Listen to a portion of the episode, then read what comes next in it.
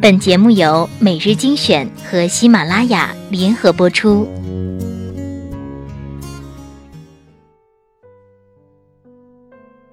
欢迎收听每日精选，我是主播小乖。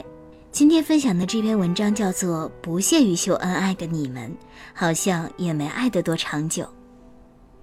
事情起源于今年情人节，这是闺蜜 C 和男友相恋后的第一个情人节。女孩子喜欢浪漫惊喜，男孩子也投其所好，买了大束的玫瑰花和巧克力，提前预定了气氛上佳的西餐厅，两人共度美好夜晚。甚至她的男友还买了一只皇冠型的小银戒，精巧可爱，甚是惹人喜欢。郎才女貌，浪漫精心，原本是一桩好事，结果今天 C 就闷闷不乐地找我排忧解难。很简单，情人节所有细节他都抛到了朋友圈和微博上，但在所有的羡慕和惊叹声中，也掺杂了很多令人不悦的声音，比如不就过个情人节吗？有什么了不起？也没见花什么大钱啊，秀恩爱给谁看？有些人就是不要单身狗好过，看他俩能好多久？最狠的是，有人故作淡定的来了一句：“真爱是从来不用作秀的。” C 委屈极了，感觉自己不就过了个节，分享了下喜悦而已，怎么就成了作秀的伪真爱？我笑 C 太单纯，何必庸人自扰？朋友圈是自己的，如果我们的初衷就是为了记录此时此刻的生活，别人的眼光和话语根本就可以忽略不计。有些人是这样，看见别人过得惨，心里一万个舒坦，嘴上少不了暖心的话语。看见有人过得比自己幸福，忍不住会说点带刺儿的话。更有甚者，你秀恩爱，他就打击你虚伪炫耀；你不秀恩爱，他就猜测你分手离婚。很多人鼓吹安静恋爱，远离作秀，其实别人只是发个照片，写几句感想，怎么就是秀了呢？你俩恋爱的过程模式，被窝放屁还是餐桌打滚儿，送卡地亚还是大白菜？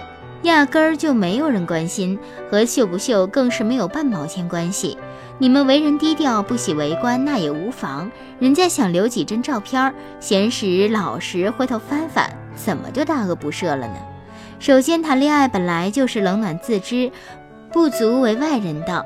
当事人怎样是他们的事儿，不喜欢大可以不看。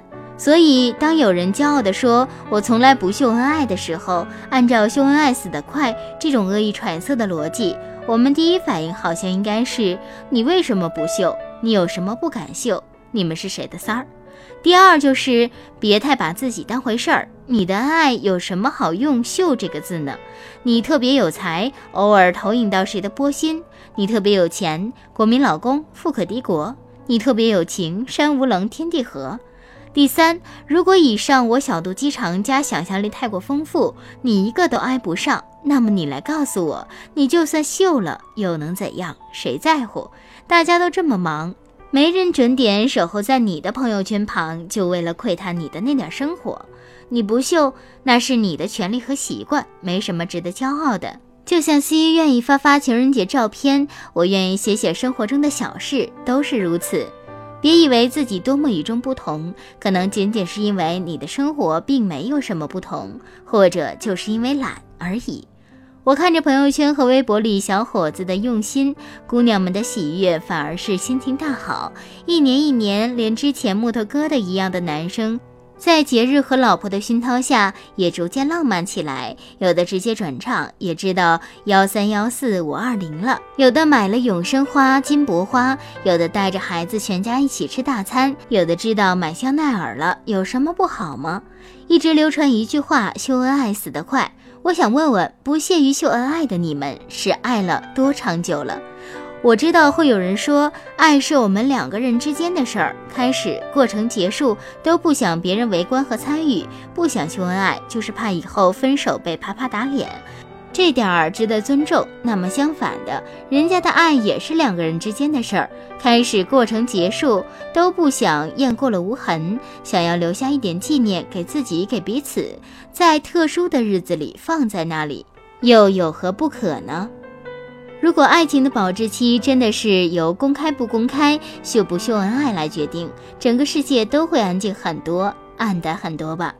无论如何，还是要做一个善良的人。无论你现在是单身还是恋爱，是快乐还是委屈，如果身边的人幸福，即使你做不到真心鼓掌，也没必要恶语相向。